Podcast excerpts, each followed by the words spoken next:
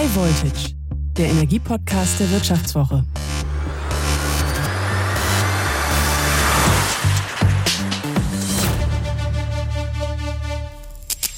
Hallo und herzlich willkommen zu einer neuen Folge von High Voltage, dem wöchentlichen Podcast der Wirtschaftswoche zu allen Fragen rund um das heiße Thema Energie. Ich bin Florian Güsken und als Reporter beschäftige ich mich ja quasi täglich, fast schon stündlich, wenn ich mir die Nachrichtenlage angucke, damit, wo unsere Energie herkommt, was das fürs Klima bedeutet und vor allem, was uns das dann kostet. Im Wechsel mit meiner Kollegin Theresa Raufmann und meinem Kollegen Martin Seibert versuche ich hier bei High Voltage jede Woche eine oder zwei Fragen zu beantworten, von denen wir glauben, dass sie gerade drängen und deshalb für Sie interessant sind. Die Fragen, auf die ich heute eine Antwort suche, lauten, für wen lohnt sich eigentlich jetzt eine Wärmepumpe anzuschaffen, also mit Strom zu heizen? Und wie geht das dann genau, dieses Anschaffen? Wärmepumpen sind, das wissen Sie wahrscheinlich, derzeit in aller Munde. Jeder spricht darüber, denn die haben zwei entscheidende Vorteile. Die machen das Haus nicht nur warm, sondern machen das mit Strom. Das heißt, die sind gut fürs Klima, anders als die mittlerweile doch sehr verpönten Öl- und Gasheizungen. Die Wärmepumpe, das ist, ich glaube, das, das ist nicht zu hoch gegriffen zu sagen, die Wärmepumpe ist, ja, das ist die Pumpe der Energiewende, wenn man so will. Die Bundesregierung will deshalb jetzt auch ein Programm für den, Achtung, das ist wirklich ein tolles Wort, Wärmepumpenhochlauf in Deutschland starten. Mit strengeren Vorgaben ab 2024 und das ist dann für Wohnungs- und Hausbesitzer ziemlich wichtig, entsprechender finanzieller Förderung. Über all das spreche ich jetzt mit Dr. Reinhard Loch. Er ist Leiter der Gruppe Energieeffizienz bei der Verbraucherzentrale Nordrhein-Westfalen und Spezialist für das Heizen mit Strom. Mit anderen Worten, Dr. Loch ist der Spezialist für Wärmepumpen. Hallo, Herr Dr. Loch.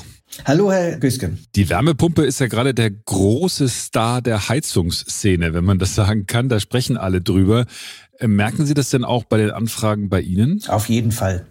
Jeder Kunde, der zum Heizungsaustausch beraten werden will, fragt auch schon nach der Wärmepumpe. Das ist natürlich schon mal ein gutes Zeichen. Und wir halten viele Vorträge, wo wir merken, dass die Teilnehmerzahlen ganz enorm in die Höhe gegangen sind. Also bei den Ratsuchenden ist es schon angekommen, dass die Wärmepumpe jetzt wohl die Alternative ist ich, ich habe trotzdem, auch wenn alle gerade über die Wärmepumpe sprechen, der äh, Minister Habeck hat ja auch gerade einen Energieeffizienzplan vorgelegt, da ist die Wärmepumpe ja auch der große Star. Ich habe trotzdem noch nicht ganz verstanden, ganz simpel, wie die Wärmepumpe eigentlich funktioniert. Wie geht das, dass dann tatsächlich mein Haus warm wird, wenn diese Wärmepumpe draußen im Garten ackert? Ja, wir kennen die Wärmepumpe alle, weil wir im Kühlschrank eine Wärmepumpe haben. Die macht auch nichts anderes als Wärme von einem Ort zum anderen zu transportieren. In dem Falle kühlt sie eben. Ähm, die Funktionsweise ist einfach die, dass durch einen Wärmeträger die Energie oder die Wärme, die wir in der Umgebung haben, das ist in der Regel die Luft oder das Erdreich, ins Haus transportieren und dort auf ein höheres Temperaturniveau heben. Das macht man mit Hilfe des Kompressors, den wir vom Kühlschrank kennen. Man braucht einen Wärmeträger und man hat eben Kühlflächen oder Wärmeübertragungsflächen draußen. Meistens ist es die Luftwärmepumpe mit ähm, einer äh, mit einem Wärme, äh, Wärmetauscher und eben im Inneren äh, des Hauses hat man die klassischen Heizkörper oder eine Fußbodenheizung.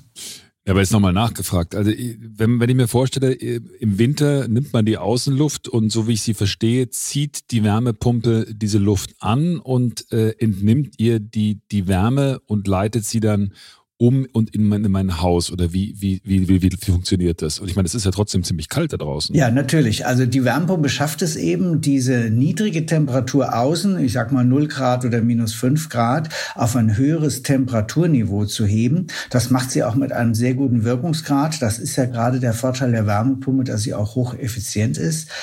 Physikalisch funktioniert das eben darüber, dass man den Prozess von Expansion und durch den Kompressor nachher wieder Kompression ausnutzt und dadurch kann man eben die Temperaturlevels, wenn man so will, von einem niedrigen Temperaturniveau auf ein höheres Temperaturniveau, zum Beispiel 40, 50 Grad im Heizkörper anheben. Ja, entschuldigen Sie bitte, wenn ich da jetzt noch mal trotzdem nochmal nachfrage, wenn Sie sagen Expansion und Kompression wie funktioniert das genau? Ähm, Sie haben einen Wärmeträger, der draußen in meinem Wärmetauscher in der Luft beispielsweise expandiert. Er wird sehr kalt durch diesen Expansionsvorgang. Er ist kälter als die Umgebung und nimmt deswegen von der Umgebung die Wärme auf, wird also erwärmt, hat dadurch Energie aufgenommen. Der Kompressor bringt das jetzt auf einen viel höheren Druck, sodass dieses Material, wenn es komprimiert wird, die Wärme auch wieder abgeben will. Es wird dadurch sehr warm, 50, 60 Grad. Und gibt es dann einen zweiten Wärmetauscher, das wäre beispielsweise unser Heizkörper, eben auch wieder ab. Äh, dadurch habe ich durch diesen Prozess Expansion, ich kann Wärme aufnehmen, Kompression, das Material wird sehr warm. Wir kennen das übrigens von der Luftpumpe. Wenn wir äh, eine Luftpumpe äh, nehmen und unseren Reifen aufpumpen, spüren wir bei diesem hohen Druck, den wir erzeugen, wird die Luftpumpe sehr warm. Sie wird richtig heiß.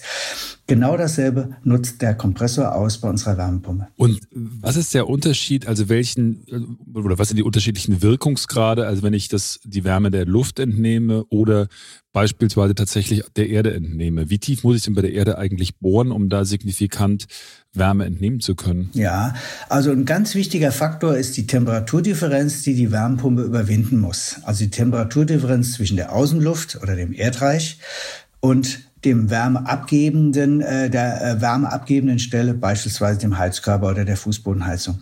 Wenn diese Temperaturdifferenz nicht so groß ist, beispielsweise ich habe das Erdreich plus 5 Grad, plus 10 Grad und gehe in eine Fußbodenheizung plus 30 Grad, habe ich keine große Temperaturdifferenz. Das ist sehr gut für die Wärmepumpe. Sie kann das mit sehr gutem Wirkungsgrad machen, Wirkungsgrad 4, vielleicht sogar noch mehr. Wenn ich eine sehr große Temperaturdifferenz habe, eine Luftwärmepumpe bei minus 5 Grad Außentemperatur der Luft und einen Heizkörper bedienen muss, der 50 Grad Vorlauftemperatur braucht, dann ist das für die Wärmepumpe ein schwierigeres Geschäft, große Temperaturdifferenz und sie schafft es vielleicht nur noch mit dem Wirkungsgrad von 2,5 oder 3. Und da muss man eben jetzt sozusagen die richtigen Wege finden. Erdreich ist natürlich auch im Winter relativ warm. Da muss ich aber bohren. Üblicherweise bohrt man so bis etwa 50, 60 Meter Tiefe. Da ist es schön warm. Aber das sind natürlich Kostenfaktoren, denn die Erdbohrungen sind ja nicht ganz billig. Ähm, Im Gegensatz dazu ist die Luftwärmepumpe mit einem einfachen Wärmetauscher im Garten erheblich preisgünstiger und setzt sich deswegen im Markt im Moment auch mehr durch. Aber jetzt nochmal tatsächlich dann die Frage, weil äh, Sie sagten, es kommt darauf an, wie ich äh, letzten Endes den, den Heizkörper vorher erhitzen muss. So habe ich das verstanden.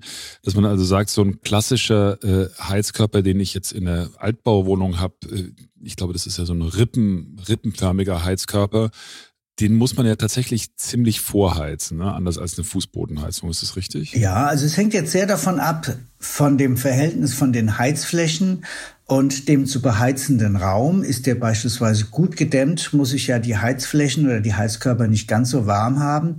Äh, die Fußbodenheizung ist natürlich eine sehr große Heizfläche, deswegen komme ich dort mit niedrigen Vorlauftemperaturen aus, beispielsweise 25 bis 28 Grad. Wenn ich sehr alte Heizkörper habe, diese Rippenheizkörper oder die etwas moderneren, das sind nochmal so Plattenheizkörper und habe ein gut isoliertes Haus, dann komme ich auch dort mit 45 Grad Vorlauftemperatur aus. Nur in der Kombination sehr alter Heizkörper, Rippenheizkörper aus den 50er und 60er Jahren und einem ungedämmten oder sehr schlecht gedämmten Gebäude. Da wird es schwierig, weil ich die hohen Vorlauftemperaturen brauche, beispielsweise 60, 65, früher sogar 70 Grad Auslegungstemperatur. Das sind immer die Temperaturen für den kältesten Tag, muss man dazu sagen. Äh, dann wird es für die Wärmepumpe schwieriger, weil sie dann eben mit großer Temperaturdifferenz nicht mehr so gute Wirkungsgrade hat und dann ist der Strom einfach nicht so effizient eingesetzt. Meine Frage ist ja auch in dem Gespräch tatsächlich, für wen bietet sich jetzt eigentlich die Wärmepumpe an? Und Sie hatten ja jetzt schon gesagt, ähm, also ein paar Voraussetzungen skizziert, die man erfüllen sollte, äh, wenn, die, wenn, man die, wenn man sich eine Wärmepumpe anschaffen möchte. Also ich nehme jetzt schon mal mit, dass man sagt, also wenn ich, wenn ich einen Neubau habe, da ist die Wärmepumpe ja eigentlich in den nächsten Jahren Standard. Ne? Dass man sagt, wenn neu gebaut wird, ist das eigentlich ein sinnvoller Standard. Altbau, nehme ich jetzt schon mal mit, ist schwierig. Ist das richtig? Im Neubau ist es Standard. Im Moment wird jeder zweite Neubau mit einer Wärmepumpe äh, ausgerüstet. Und wir gehen davon aus, 2023, wenn das neue Gebäudeenergiegesetz kommt, dass das im Neubau fast Pflicht wird. Ähm, Beim Altbau kann es schwierig sein. Äh, früher hatten wir sehr stark die Bewertung, ja, ein Altbau muss sehr gut gedämmt sein, sonst lohnt sich die Wärmepumpe nicht. Das sehen wir heute anders. Zum einen, weil natürlich die Wärmepumpen sich technisch auch weiterentwickelt haben und auch mit äh, schwierigeren Altbausituationen besser zurechtkommen. Und weil wir natürlich einfach auch wissen, wir müssen die Gas- und Ölheizungen mittelfristig austauschen. Wir müssen es und wollen es. Und es ist auch wirtschaftlich immer interessanter, weil natürlich der Gaspreis Gaspreis hochgeht, der Ölpreis genauso. Deswegen würden wir heute eher sagen, auch im Altbau. Nach einer kurzen Unterbrechung geht es gleich weiter. Bleiben Sie dran. Sie leben Fairness, Kultur und Werte? Zeigen Sie Ihr Engagement als Arbeitgeber und werden Sie Teil der Fair Company Initiative. Mit der Fair Company Initiative zeichnet das Handelsblatt Unternehmen aus, die insbesondere Berufseinsteigern und Young Professionals ein faires, attraktives Arbeitsumfeld bieten. Zu den entscheidenden Werten gehören unter anderem das Engagement für Mitarbeitende, Diversity und Chancengleichheit, Nachhaltigkeit und gesellschaftliche Verantwortung. Erfahren Sie jetzt mehr unter faircompany.de. Sollte es eine Standardlösung sein können, nur wenn wirklich sehr schwierige Randbedingungen sind, die es sicherlich geben kann, äh, dann muss man wirklich ernsthaft überlegen, macht es da Sinn? Aber dann stellt sich natürlich auch sofort die Frage, was ist die Alternative? Äh, und sollte ich nicht doch, wenn ich die Voraussetzungen noch nicht habe, dafür sorgen, dass die Voraussetzungen eben passen. Also beispielsweise das Gebäude zu dämmen, Heizflächen zu vergrößern, zusätzliche Heizflächen zu schaffen, um die Bedingungen für die Wärmepumpe zu optimieren. Aber ich stelle mir das in Altbauten, beispielsweise in größeren Städten, wahnsinnig schwierig vor, weil also der Klassiker ist ja tatsächlich, dass man sagt, man hat diese Rippenheizungen und wenn ich mir jetzt vorstelle, also ich müsste dann, um das sinnvoll zu machen, müsste ich stärker dämmen. Ich müsste zusehen, dass ich eine Fußbodenheizung einbaue, was ja auch tatsächlich ein großer Kostenfaktor ist. Ähm, das scheinen eine ziemlich große Hürden zu sein. Es ist eine Frage der Investitionskosten, die man tatsächlich haben wird und natürlich eines Gesamtkonzeptes des Gebäudes. Vielleicht muss ich ja ohnehin an der Fassade was machen und die Fenster sind schon alt. Dann wird es sich vielleicht lohnen zu sagen, okay, das denke ich auf jeden Fall mit. Ähm, wir werden uns einfach auf steigende Energiepreise einstellen müssen, Öl und Gas, sodass also auch Alternativen oder zusätzliche Maßnahmen spannend werden können, weil die, was ist die Alternative? Man müsste mit dem Gaskessel noch sehr lange mit vielleicht sehr hohen Gaspreisen leben und arbeiten und dann ist es vielleicht doch Sinn, sowas zu machen. Wichtig ist auf jeden Fall, gerade wenn man Altbau hat und vielleicht eine schwierigere Situation, dass man ein Gesamtkonzept fürs Haus entwickelt. Inzwischen gibt es ja Beratungsangebote, äh, beispielsweise diesen sogenannten individuellen Sanierungsfahrplan, den der Bund sehr, sehr intensiv propagiert und auch fördert, so dass ein Berater dann einfach einen Gesamtfahrplan machen muss. Was ist am Haus zu tun? Was ist an der Hülle zu tun? Und was kann man dann auch in der Heizungstechnik tun? Was kostet mich denn so ein Berater, wenn ich da, also wie mache ich das denn ganz praktisch? Also ob ich jetzt in der Stadt wohne oder eher ländlich, ich äh, gehe dann ins Internet, suche mir die Kontaktadresse von den äh, Beratern raus oder wie mache ich das und was kosten mich die dann? Also wenn man eine solche äh, individuelle Energieberatung äh, benötigt, die auch mal wirklich durchrechnet und intensiver begleitet, Mithilfe des individuellen Sanierungsfahrplans gibt es die sogenannte Energieeffizienzexpertenliste hm, von der DENA, von der Deutschen Energieagentur. Da kann man in der Tat im Internet mal recherchieren, wer bei mir in der Umgebung macht sowas. Auch der Weg vielleicht zur nächsten Verbraucherzentrale kann helfen, weil die Kollegen zumindest dann wissen, wo ein solcher Experte zu finden ist. Es ist im Moment nicht ganz einfach, weil der Markt auch da äh, relativ ähm, angespannt ist und die Kollegen viel zu tun haben. Die Kosten liegen normalerweise beim Ein- und Zweifamilienhaus so etwa bei 1500 bis 2000 Euro und davon übernimmt der Bund 80 Prozent. Das heißt, es bleibt ein Eigenanteil vielleicht von einigen hundert Euro bei der Familie selber hängen. Vorteil ist aber auch, dass wenn man den Fahrplan hat, man unter Umständen leichter an Fördermittel bekommt.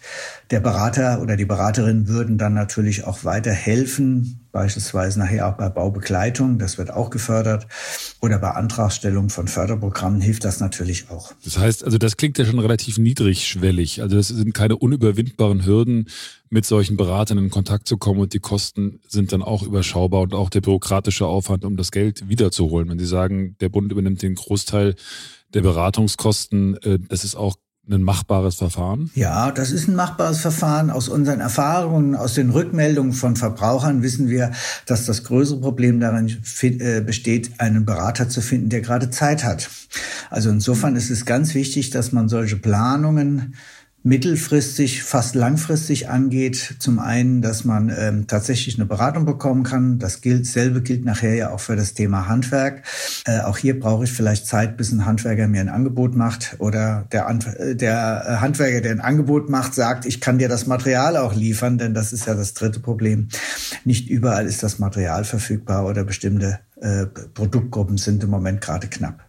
Das wäre jetzt meine nächste Frage gewesen mit den Handwerkern. Also jeden Bericht, den man liest momentan über Wärmepumpen, liest man von Handwerkern, die eigentlich keine Zeit haben, die völlig überlastet sind, die x äh, Aufträge haben. Wie ist das eigentlich zu bewerkstelligen, dass man sagt, man kommt dann auch in einer überschaubaren Zeit tatsächlich an diese handwerkliche Dienstleistung und die Frage, die ich mir stelle, gibt es da eigentlich genug Handwerker, die sowas können? Im Grunde kann jedes Heizungsfach, äh, jeder Heizungsfachbetrieb eigentlich auch eine Wärmepumpe einbauen ähm, und kann sich mit dieser Frage beschäftigen oder auseinandersetzen, denn das lernen die natürlich alle und das ist natürlich im, äh, in deren Tagesgeschäft schon drin. Ähm, noch ist es so, dass sicherlich überwiegend Gas- und Öl, na, Ölheizung nicht mehr, aber Gasheizung verbaut werden. Das ist uns auch klar.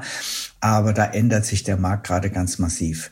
Das größere Problem ist tatsächlich, dass die Heizungsbauer wie viele andere ähm, äh, Handwerksfachbetriebe einfach viel, viel, viel zu tun haben. Ähm, gerade jetzt auch, weil die Förderung so attraktiv ist. Ähm, und das bedeutet eben, dass sie äh, wenig Zeit haben, äh, möglicherweise schwierige Techniken oder Techniken, die sie bisher doch noch nicht so selten, äh, noch nicht so häufig eingebaut haben, dann eher nicht empfehlen, sondern bei Standardlösungen bleiben. Das ist sicherlich im Moment noch ein Thema. Äh, wir wissen von den Innungen, äh, dass sie sehr dahinterher sind. Übrigens auch die Hersteller, die sich natürlich jetzt auch zunehmend auf die Wärmepumpe umstellen und keine Ölkessel mehr verkaufen, sondern nur noch Wärmepumpen. Ähm, dass auch die Hersteller und die Innungen versuchen, ihre Betriebe ähm, nach und nach immer mehr in diesen Techniken zu schulen und auch dafür zu sorgen, dass es die Technik einfacher einzusetzen ist. Also beispielsweise durch Lehrgänge, aber auch durch vorgefertigte Baugruppen, durch unterstützendes Softwarepakete, die es dem Heizungsbaubetrieb dann auch einfacher machen, solche Technik einzusetzen und sozusagen schneller fertig zu werden an der Baustelle. Das ist ja ganz interessant, weil der Arbeitsplan Energieeffizienz, den äh, das äh, Ministerium für Wirtschaft und Klima jetzt vorgelegt hat, der beinhaltet ja auch einen Plan, der vorsieht, dass man sagt, man versucht stärker mit den Handwerkern in Kontakt zu kommen, versucht sie stärker zu schulen und auch für Wärmepumpen zu schulen. Also offensichtlich äh, ist das Problem ja halbwegs erkannt, oder nicht? Genau. Also ähm, die werden natürlich auch genau aufs Handwerk zugehen, weil sie merken, dass es eben das Nadelöhr und gar nicht mehr die Motivation der einzelnen ähm, Familien. Ähm, eine gute Idee die äh, überlegt wird, ist, dass auch das Handwerk einen zusätzlichen Zuschuss bekommt, wenn es eine Umstellung vornimmt, also wenn es eine Gasheizung auf eine Wärmepumpe umrüstet. Das ist für den Fachbetrieb natürlich ein großer Aufwand. Aber es ist vielleicht auch eine zusätzliche Motivation, wenn nicht nur der Ratsuchende oder die Familie, die das macht, einen Zuschuss bekommt, sondern eben auch der Handwerksbetrieb sozusagen dafür belohnt wird, dass er sich mit dieser Technik auseinandersetzt und eben äh, sie einbaut. Und das könnte auch zielführend sein, um noch mehr Handwerksbetriebe dazu zu motivieren, umzusteigen und vielleicht nur noch diese Technik einzusetzen. Wir haben schon über Förderungen gesprochen. Ähm, es gibt ja Förderprogramme, die ziemlich umfassend sind. Äh, federführend ist da wahrscheinlich das Bundesamt für Wirtschaft und Ausfuhrkontrolle, die sogenannte BAFA. Äh, und ich habe gelesen, dass man da äh, bis zu 35 Prozent der Kosten für Anschaffung und Einbau wiederbekommen kann und beim Wechsel von der Ölheizung zu einer Wärmepumpe sogar bis zu 45 Prozent. Hat sich haben sich diese Förderinstrumentarien denn in der Praxis bewährt und was kann man da jetzt auch in Zukunft noch erwarten von der Bundesregierung? Ja, das hat sich sehr bewährt. Das erkennen wir natürlich an der Riesennachfrage bei uns in der Beratung. Wir wissen aber auch vom Bundesverband Heizungsindustrie, dass eben tatsächlich auch äh, im letzten Jahr schon 15 bis 20 Prozent mehr Heizkessel verkauft wurden, eben weil die Nachfrage so groß ist weil das Förderprogramm so attraktiv ist. Gerade Ölheizungsbesitzer wechseln natürlich jetzt in Scharen äh, zu Alternativen. Wir gehen davon aus, dass das noch weitergehen wird, weil der Bund ja möchte, dass Wärmepumpen massiv eingesetzt werden. Es kann sein, dass die Wärmepumpenumstellung 2023 vielleicht sogar noch besser gefördert wird, wobei mit 35 Prozent ist sie ja schon fantastisch gefördert.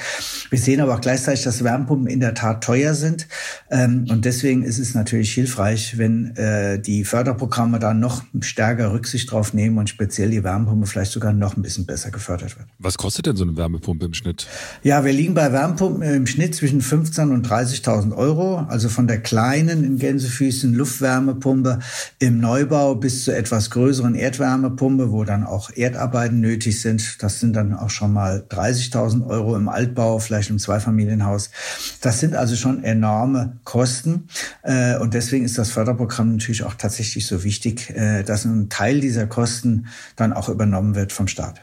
Welche Einsparmöglichkeiten, wir haben, wir haben schon über den hohen Gaspreis ge gesprochen, äh, das Verbraucherportal Verivox, die haben jetzt Zahlen genannt, dass also wenn man mit den äh, mit einer Wärmepumpe, die ja von Strom betrieben wird, äh, im Durchschnitt äh, rund 39 Prozent unter den Gaskosten liegt und selbst wenn man eine weniger effiziente Wärmepumpe nähme, dann würde man noch 11 Prozent drunter liegen. Äh, deckt sich das mit Ihren Erfahrungen in etwa? Nach einer kurzen Unterbrechung geht es gleich weiter. Bleiben Sie dran.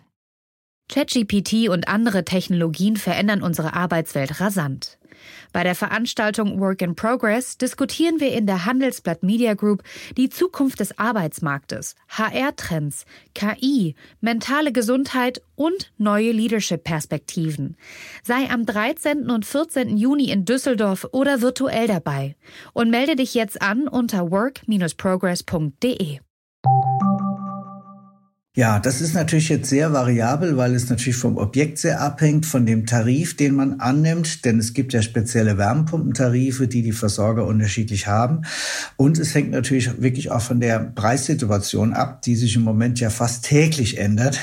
Und wir können alle natürlich schlecht vorhersehen, wie sich die Preise beim Strom, beim Öl und beim Gas in den nächsten 10 bis 20 Jahren und über einen solchen Zeitraum müssen wir ja eigentlich reden, wenn man eine neue äh, Heizung anschafft, entwickeln wird.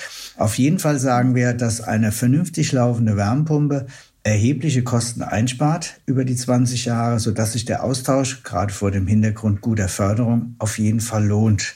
Wir müssen ja auch berücksichtigen, dass wir noch eine steigende CO2-Abgabenbelastung erwarten. Also das ist ja schon absehbar für die Jahre 22 bis 2025. Da wissen wir ja schon, wie die CO2-Abgabe steigen wird. Kann ja sein, dass uns politisch noch erhebliche Steigerungen bei diesem Faktor äh, ins Haus steht. Viele Institute sprechen ja von sehr hohen CO2-Preisen, die wir dann nehmen müssen in den 30er Jahren. Und deswegen, da beugt man natürlich vor, wenn man eine elektrische Wärmepumpe hat. Denn die wird vielleicht irgendwann keine CO2-Abgaben mehr erfordern. Robert Habeck sagte, er hätte gerne, dass ab 2024 pro Jahr 500.000 Wärmepumpen installiert werden. Also derzeit sind das ja, glaube ich, so in etwa 125.000 Wärmepumpen pro Jahr. Ist das realistisch, 500.000 pro Stück pro Jahr? Als, als Zahl ist das überhaupt machbar? Ja, das ist natürlich schwierig, wenn man sich überlegt, dass derzeit, wie Sie sagen, 100.000 Euro, äh, 100.000 Wärmepumpen etwa eingebaut werden. Jährlich werden insgesamt etwa 800.000 Heizungstausche vorgenommen. Wenn wir jetzt von 100.000 auf 500.000, andere Zahlen sprechen sogar von einer Million pro Jahr, die an Wärmepumpen eingebaut werden müssen, dann sieht man, dass die Hersteller natürlich gefordert sind die sagen, wir schaffen das in den nächsten Jahren, wir können die Produktionskapazitäten so ausweiten. Aber eben auch das Handwerk müsste ja erheblich beschleunigt das einbauen und wir brauchen vor allen Dingen einfach erheblich mehr Fachkräfte. Da sehe ich in der Tat ein bisschen das Nadelöhr, denn diese Menschen müssen ja erst ausgebildet werden, müssen eingearbeitet werden. Ob wir das so schnell hinkriegen, weiß ich nicht, aber wir müssen uns bemühen, es zu tun. Deswegen ist, sind solche Initiativen, dass der Einbau der Wärmepumpe einfach immer einfacher geht, immer schneller geht, vielleicht immer weniger Personal dafür gebraucht wird, weil es so standardisiert vorgefertigt ist. Solche Initiativen, denke ich, sind ganz, ganz wichtig. Stellen Sie denn jetzt bei der Verbraucherzentrale auch mehr Wärmepumpenberater ein? Wie machen Sie das? Wir suchen in der Tat immer wieder Berater. Äh, also auch auf dem freien Markt der Ingenieure und Architekten bemühen wir uns, Kollegen zu finden und Kolleginnen, die uns bei der Beratung helfen. Nicht nur die Wärmepumpe natürlich, sondern das gesamte Gebäude steht ja bei uns im Fokus. Ähm, da tun wir uns genauso schwer, weil auch wir im Markt sind ähm, äh, und natürlich Architekten, Fachingenieure, Planer auch eben natürlich sehr stark ausgelastet sind. Äh, wir arbeiten sehr stark jetzt inzwischen auch mit dem Schornsteinfegerhandwerk zusammen, weil das sind natürlich die Menschen, die sich mit Heizkissen auch sehr gut auskennen äh, in der Hoffnung, dass wir auch da noch zusätzliche Kolleginnen und Kollegen finden, die uns bei der Beratung vor Ort helfen. Herr Dr. Loch, vielen Dank für die, für die Erläuterung. Ich habe viel gelernt über die, die Wärmepumpe. Ich bin da vor dem Gespräch kennen Sie die Feuerzangenbowle? Ja, natürlich, mit Heinz Rühmann. äh, mit, mit, mit Heinz Rühmann, aber äh, da gibt's ja, da gibt's ja immer diese, diese Stelle, wo der Professor, ich glaube Bömmel heißt, der sagt. Äh, wir stellen uns mal alle ganz dumm. wir, genau, wir stellen uns alle ganz dumm. Und was ist in Dampfmaschinen? Und so ähnlich ging mir das auch. Und ich habe, glaube ich, aber jetzt begriffen, wie die Wärmepumpe funktioniert. Vielen, vielen Dank dafür und vielleicht sprechen wir uns bei Gelegenheit wieder, um über den Fortschritt bei den Wärmepumpen zu sprechen. Vielen Dank Ihnen. Gerne, gern geschehen. Bis zum nächsten Mal. Tschüss. Tschüss.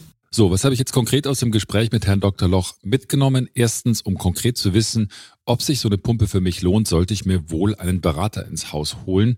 Und äh, die Kosten für so einen Berater werden dann auch zum großen Teil von der Bundesregierung übernommen. Und um so einen Berater zu finden, da gibt es eine Liste äh, im Internet, die wir natürlich hier auch in den Show Notes verlinkt haben. Zweitens, es gibt, und das war mir zumindest neu, für den Betrieb von Wärmepumpen eigene Stromtarife bei den großen Anbietern. Das heißt, wenn ich äh, mir so eine Wärmepumpe zulege, sollte ich auch gleich gucken, was für spezielle Tarife gibt es bei den Anbietern, was lohnt sich da für mich. Und drittens, das ist jetzt weniger nutzwertig, eine Erkenntnis, die ich besonders interessant finde, ist, dass es generell an den Leuten fehlt, die Energiewende handwerklich umsetzen können. Das heißt, es fehlt an Leuten, die Photovoltaikanlagen auf die Dächer bauen können, die aber auch Heizungen im Keller installieren können. Deutschland hat einen Fachkräftemangel, der sich auch bei der Energiewende niederschlägt und die Energiewende, die Umsetzung der Energiewende auch nachhaltig verzögern kann. Das finde ich ist ein ziemlich drängendes politisches Problem und das war mir vorher auch noch nicht so klar. Ihnen vielen Dank, dass Sie heute dabei waren. Diese Folge wurde produziert von Anna Höhnscheid, Paul Dräger und Johannes Grote. Euch auf jeden Fall vielen Dank dafür. Und auf eins möchte ich auch noch hinweisen, nämlich ein ziemlich gutes Angebot. Alle Hörerinnen und Hörer von High Voltage bekommen die Wirtschaftswoche nämlich drei Monate lang zum halben Preis. Also drei Monate zum halben Preis.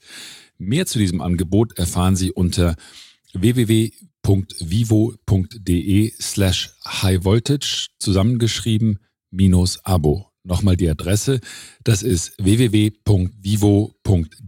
slash highvoltage minus Abo. Ich finde ja, das lohnt sich. Übrigens, weil wir gerade beim Lohnen sind, für uns ist natürlich auch interessant, ob Sie das Gefühl haben, dass es sich für Sie lohnt, diesen Podcast zu hören. Also wenn Sie Kritik an dieser Folge oder an dem Podcast generell, also wenn Sie Kritik an High Voltage haben oder Lob oder Anregungen oder Wünsche, dann schreiben Sie mir, schreiben Sie uns. Die Adresse gibt es auch unten in den Show Notes. Und wenn Sie uns einen ganz großen Gefallen tun wollen, bewerten Sie uns auch. Das hilft in der Podcast-Welt immer. Und selbst wenn Sie uns schlecht bewerten, kann ja sein, dass Sie aus irgendeinem Grund sagen, das ist alles Mist, dann hilft uns das im Zweifelsfall auch, um besser zu werden. So, das war's jetzt wirklich. Ich wünsche Ihnen alles Gute. Würde mich freuen, wenn Sie beim nächsten Mal wieder mit dabei wären. Bis dahin. Tschüss.